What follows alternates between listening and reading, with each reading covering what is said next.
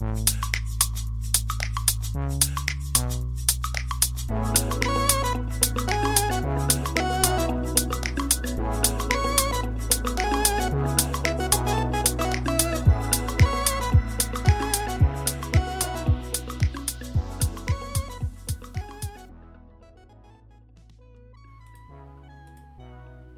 迎收听日本排球推广部，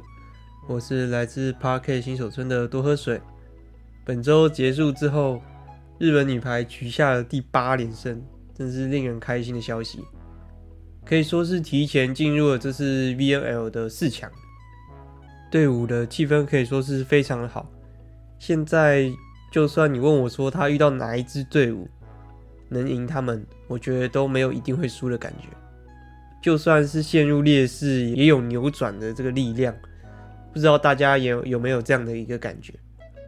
不只是场上的选手，包括场下预备选预备选手啊，教练团的及时调度，这些都集结在一起，才能是现在的 Hino Tori Nippon。从这个第二周的比赛，也能明显感受到，就是与去年是有很大的不同。那就让我们来回顾一下这第二周这发生了什么事情呢？是说上一次没有提到这次 VNL 的这个变化，原本八分跟十六分的技术暂停，因为疫情为了缩短比赛的时间，变成了这个十二分的技术性暂停，队伍喊暂停的次数也就只变成了一次。相信应该很多人都应该有注意到，就是这个比赛的节奏啊，稍微有一些。哎，好像有点不同的感觉。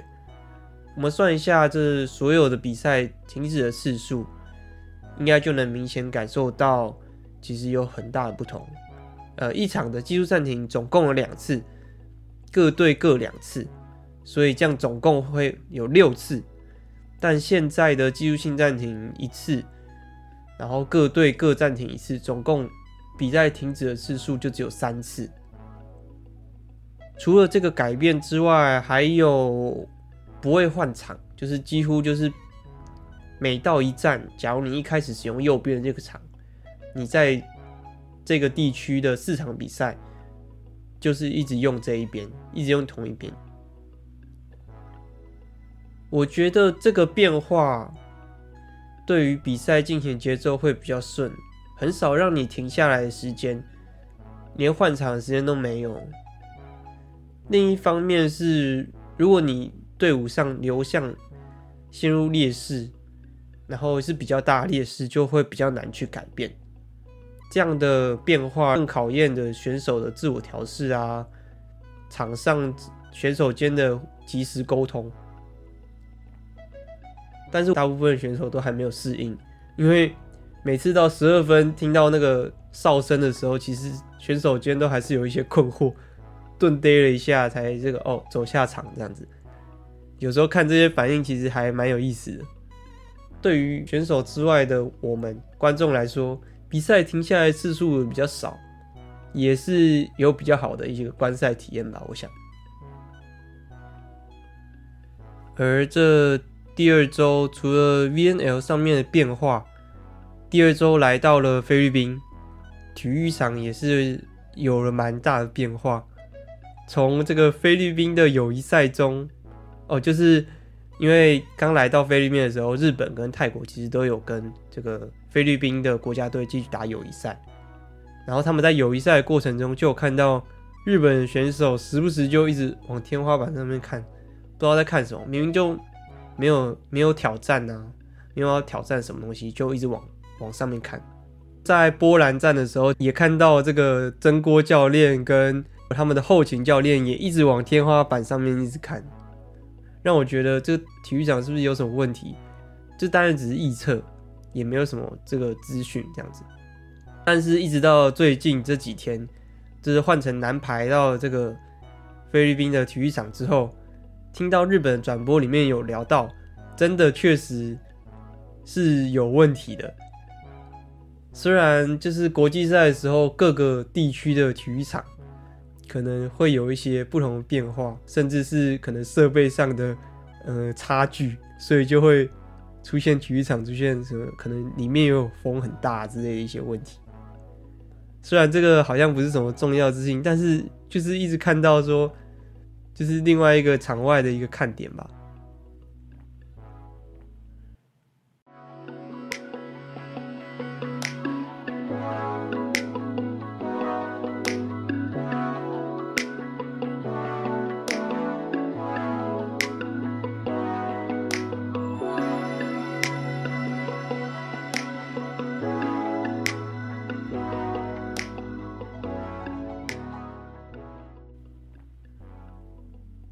后我们就真正进入这个比赛的内容。第二周，日本对上这个波兰、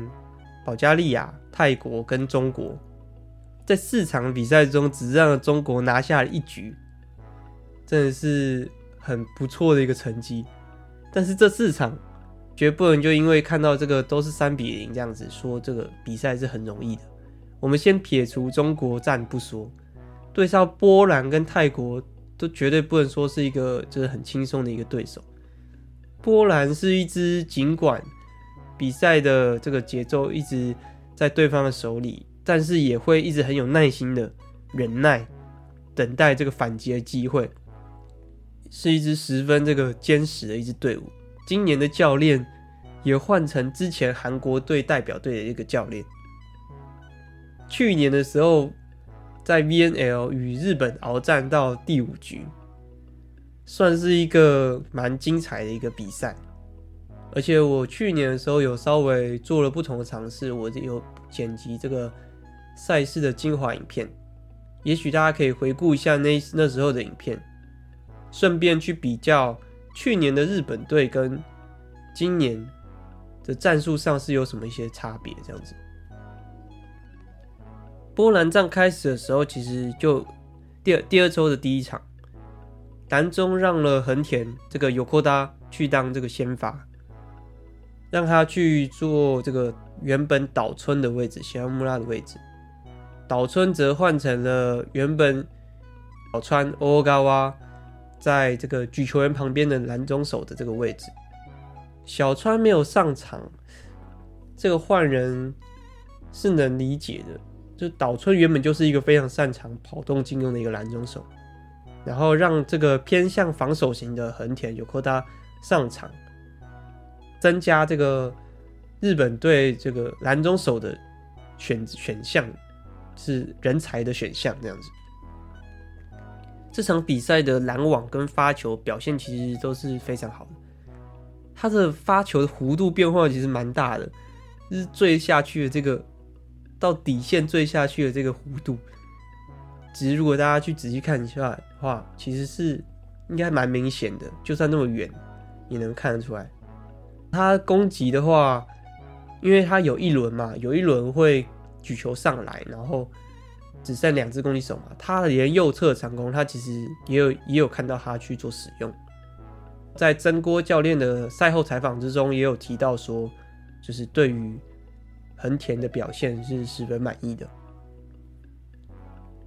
而上一周连续出战，在我眼中跟很明显就是大放异彩的这个小川爱里娜欧高啊，第二周几乎没有上场，是让我蛮意外一件事情。就是我原本觉得说，也也许他可能是为了备战到这个泰国战或是中国战，但似乎就是打算让这个横田出场这整个礼拜。这样子蓝中手调度似乎让我就是了解知道一件事情，就是这两位这个代表选手虽然是同一个位置，定位上是完全不一样，也让我在这四场之中对于横田这位选手、尤克他这位选手的定位更加了解。这是这个日本代表目前的第四位第四位蓝中手。代表队中的常客喜马木拉这个岛村就不用说了，他在与小川跟横田上场的时候，其实位置是不一样的，然后他的功功能性也是不一样，就是显现是说真锅教练对于岛村的定位真的是一个学姐的感觉，就是为了协助这些学妹、这些蓝中手学妹去做一个成长。另外一个值得注意的就是这个举队的林琴奈上场，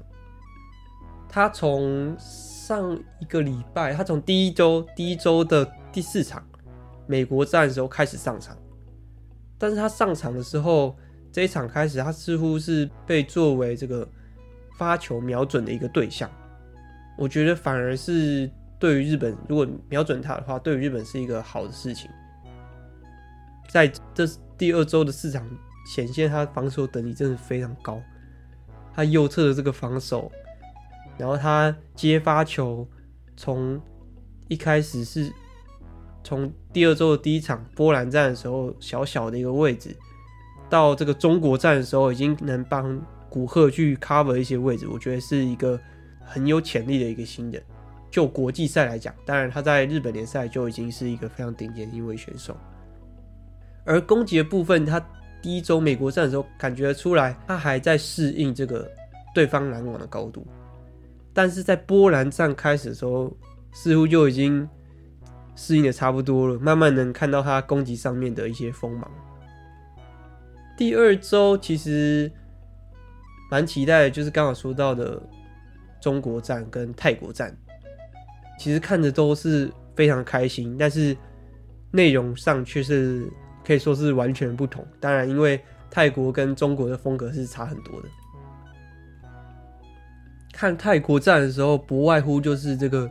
速度排球对决。上周有说到这个泰国队的球风变得有点像去年的日本女排的这个球风的感觉。终于在第二周的时候进行这个对战，第一局跟第二局真的是蛮精彩的。泰国队的速度排球有让这个日本队在第一局的时候有一点不适应，毕竟在这个在世界的排球里面，一直以速度为进攻核心的，就是只有日本队。但是这次泰国队也跟进，第一局有让日本队增加了一些失误，在防守上其实有点抓不到节奏，因为毕竟他们在这一段期间，其实一直遇到的都是很高的、很力量型的、高度型的，没有那么持续速度型的这个排球。所以第一局的时候，其实有一直进行这个调整。在日本队跟泰国队防守其实都算蛮好的，一直出现很长的一些拉力，但是在这样的持续的拉力的状况的对决之下。泰国队的拦网很明显就是没有办法跟上这个持续一直不停的加速的这个速度排球，虽然有透过蛮多的跑位切入得了不少分数，但是在这个整体上面的防守跟拦网的话是没办法应应对日本的反击。看中国站的时候，则是这个另外一种心情。真的是从紧张、心跳加速，到最后后面热血沸腾。在中国站，我最印象深刻就是两个点。第一个就是右侧林琴奈的这个成长，他这个攻击整个起来，为日本女排的右侧增加了一把剑。另外一个就是在这个防守上面的。粘着度，不断的在比赛中去做这个防守的防守内容的调整，逐渐的从守不起来到守了起来，在为攻击制造能打出节奏的这个机会。本周除了中国之外，其实在快攻上都比较少。中国站的时候，横田跟岛村也没有给中国引以为傲的快攻做太多的机会，这样子。在这个中国站的时候，其实发现每一场中国站，他们国内这个粉丝其实加油声都是非常夸张，人数也是非常夸张。但是在这个听到了这么多的中国的加油声的时候，那一场的比赛里面，其实当地也有很多都是为日本女排加油的，就喊“你碰，你碰”这样。有有一种去集体对抗中国的这种感觉，特别是在这个石川在发球的时候，哇，那个加油声之夸张，我以为在日本，你知道吗？真的感觉到就是石川的人气之高啊！当然，如果就这周整体的一个内容的话，让我这两周总体感觉到就是石川跟这个新人沙斗，他们作为这个关键发球员，真的是做的非常的好。在很多，应该说在每一局局末的时候，大概二十多分，快二十分或者二十多分的时候，发球上作为出了一个关键的信息效果，再透过古贺的他的得分力去做一个收尾，为比赛做一些很漂亮的一个结尾。很多场都是看到这样的一个画面，感觉到我从一开始随便说的替补球员的一个发挥。再加正选，然后战术性的时间点的换人，这是一个整体战的一个感觉。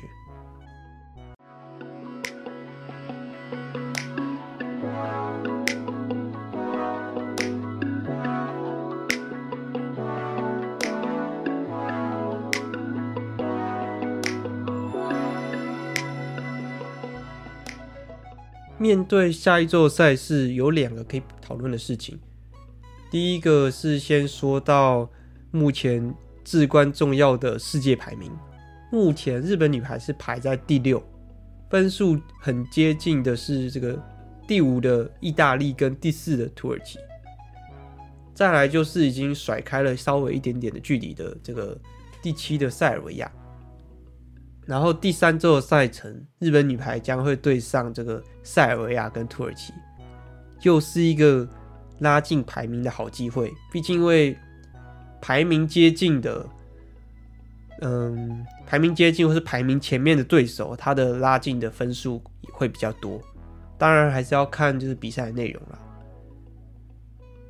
所以我最近其实也蛮常看这两队的，呃，这两队的比赛。像土耳其的话，呃，阵容几乎跟去年是一模一样的，像是这个粉红平头的举队，十八号。蓝中手的这个拦网，十四号队长这个跑动进攻，带起这个气氛，然后跟七号主攻手的能力吗？还是说霸气？不知道什么，我从这个人感觉到一个一个霸气。个人觉得是真的是很完整的一个队伍。我去年其实也有做这个 VNL 四强的这个分析，我觉得可以真的可以去回顾一下，因为。我觉得那个真的是因为阵容是差不多的，然后我也有做这个五角分析图，个人觉得是哎可以去看一下，因为他们也是他奥运是第几名啊？我有点忘记了，是第三还是第五？另外一队这个塞尔维亚，我看比赛的时候，其实我看了看，我就感觉到是以这个举队。的队长为这个核心，当然他现在这个举队的队长，他这个举队不是就是当初冬奥上场那个左手，是一个右手，然后还有这个擅长接发球的核心主攻手，有出场在上一次的那个奥运，就是我看到其实就是大概看到这两个点，我反而其实看不出什么东西，但是我。去看了一下这个比赛的数据的时候，发现哇，反而让我很惊讶。原来他们两位拦中手的拦网数据是这次 VNL 的排名中排前，都排前五的，两位都是。那在我看来，接发球他们接发球的分配似乎没有那么好，所以这场比赛内容。日本队可能要做到注意的就是这个右侧的拦网，还有他们持续去精进的这个发球是重点。然后，当然刚刚说到拦网很，对方拦网的两位选手很数据都很不错吧。但是我觉得，也许在他们如果日本队他的防守已经起来了，对面其实是第一次遇到的话，是没办法去应对这么快速的一个。排球，毕竟连这个美国队、中国队都没办法去适应。我相信塞尔维亚应该没有那么难对付。为了抢这个世界排名，在面对第三周赛程，稍微对于这个对手说了一些分析之外，第二个就是第三周的出场名单，就是另外一个重点。那我当初他们公布了第一周跟第二周的，然后我们现在就是来到第三周还没有公布，应该就是这几天了。这周名单的话。从比赛内容、社群发布的内容，就好像可以知道一些蛛丝马迹。先从几个有换人的位置去想的话，第一个当然就可以说到我刚刚说到的这个蓝中手，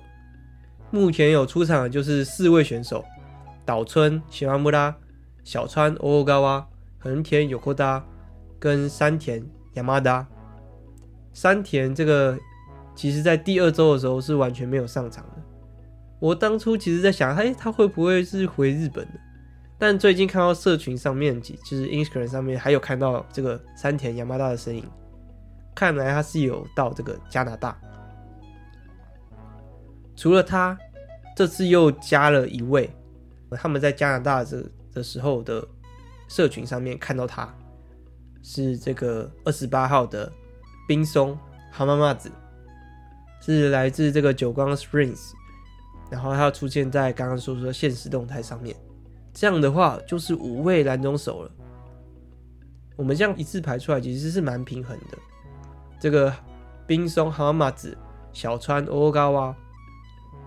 两位是这个我认为的攻击型的蓝中手，然后这个山田亚麻达跟这个上第二周出场这个横田有扣达，两位是防守型的，再加一位学姐。喜马木拉岛村，所以这一次蓝中手会选几位，又是哪几位的？其实我蛮好奇的一个点，因为其实我觉得现在就这样的一个名单来讲，其实每哪一个出场都，我觉得都是很 OK 的。我个人，我个人是偏好说偏偏爱啦，应该说不是偏好，偏爱了。这个小川跟冰松能入选这样子，透过我刚刚所说的这个攻击型、防守型加一个学姐，能看出真锅教练对于这个队伍的想法。另外一位要单独拿出来说的，就是这个宫部蓝里、米亚贝艾里，在菲律宾站的时候，就是这个第二周比赛的时候，其实就已经与队伍进行会合了。虽然没有在名单之中，但是跟着队伍，可以看出来真锅教育真锅教练对于他的重视跟期待，我觉得一定是能理解。你要说为什么要重视他？嗯，他是谁？他高中的时候其实就是就读在日本排球里面的排球名门金兰会 King Nankai，曾经在一五年的时候入选代表，他当时才高二。毕业之后，他选择到美国去就读大学。在美国大学的时候，有打出这个不错的成绩。在 YouTube 上面，其实有可以查到他在美国队的比赛。诶，这个 我上礼拜好像有提到。最近因为有其实有他的就是近期状况的深入访问，就是能了解这位选手当初为什么选择去美国啊。然后最后怎么又怎么选择继续打排球啊，或回来啊，或是他当初选择读书啊什么之类的，这篇也许会纳入我的翻译篇的其中一章之一。然后在其实他是今年毕业的，然后在这个毕业的时间点，真锅教练回归这个日本女排总教练的这个时间点，他入选了代表，看的是他美国。在美国时的成长，为这个日本女排打出不一样的元素。我很其实蛮期待这一位选手，因为他已经是算是非日系排球的球球员，然后加日日本女排的可能会产生的一些化学变化。但是因为在 VNL 开始之前的合宿，他其实没有太多时间与队伍去进行磨合，所以。来到菲律宾的时候，他就与队伍进行会合。这次又一起到了这个加拿大。当然，我个人觉得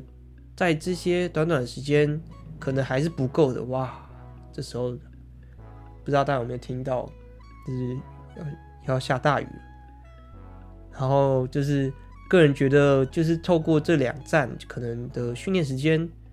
或许还是不够。所以我期待他可能会，也许会出现在四强吗？当然，既然说到这个公布栏里，刚说到他毕业，他毕业他之后回到日本，选择加盟了这个日本联盟的这个纪录胜利者 Himeji Victory，选择这个在自己家乡兵库的俱乐部，他这样子为这个日本联赛增添了一个话题性。然后说到这个姬路胜利者，虽然今年在比赛内容上面其实表现的很不错。就是有看出来与这个一级的队伍拉近非常前面的，应该说与前面的队伍拉近非常多，但最后在排名上却是没有没有提升，在这个比赛的后半季就是有点掉下去了，所以这次在这个公布加入入团之后，很期待他在下一季的表现。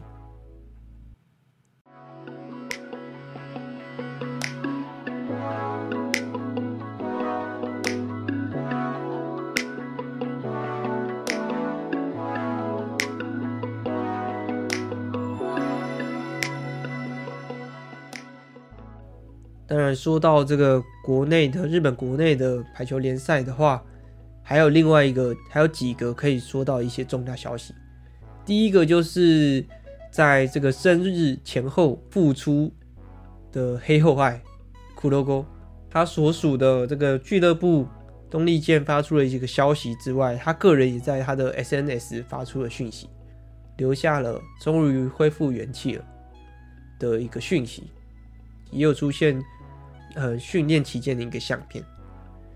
各方面来说都是一个很不错的消息，相信对于很多粉丝们也是很开心。希望到时候也会有他在这段期间的一个深度访谈，然后他在复出之后的会有什么样的表现呢？之后东丽健又会怎么样去布阵呢？其实让我又多了一个对于下一季。日本联赛的期待，但是在这个下一季季赛开始之前，其实在这个七月的时候，日本又有一个呃，国内也有一个办的一个比赛，叫做 Summer League，在这个七月初的时候开打，就是一个练兵的杯赛吧，也是日本这个俱乐部新一季的开端。上一季就是以这个。黑旧旗做结尾，然后日本联赛那边就是以这个夏季联赛 Summer League 去做开场，为了十月底开启的这个联赛去做准备。毕竟各队的新体系啊，都还在去做排兵布阵。然后这个夏季联赛其实是分为东部跟西部去比，参与的队伍是这个 V One 跟 V Two 的俱乐部。除此之外，还有就是大学生里面选拔出来的一些选手，所以会分成这个东部选拔大学队，类似这样，跟西部选拔大学队去参与这个夏季联赛的比赛。而这个七月初的时间，除了刚所说到的这个 Summer League 之外，U 二十也会开打。然后这一次日本 U 二十的名单。都是今年在春高出场的选手，好几位我其实都有关注到，像是这个日本年轻世代的代表，这个深泽双胞胎，还有金兰会的自由人德本，今年在春高大放异彩的提亚斯菜，跟这一季加入冈山海鸥的佐伯。就是，毕竟我是冈山海鸥粉丝，所以佐伯能力我是特别的期待的，就是他的表现我是特别期待。等等等等，我刚所说到已经两个、三个、诶、四个、五个、五个选手，然后其实也就只有选入十二位。我因为这一次有仔细看了这一次的春高，所以这次的名单我特别有感，可以说是每一个都认识。都可以知道说，哇，这个队伍组起来，哇，真的很强哎。所以也很期待 U20 的这个比赛内容。这样子说来，其实七月初哇，真的是很忙。除了 VNL 第三周的比赛，夏季联盟 V League，再加上 U20 的比赛，可以说是比赛看不完呐、啊。谢谢收听本周的日本排球推广部，我是来自 Park 新手村的多喝水，我们下次见，拜拜。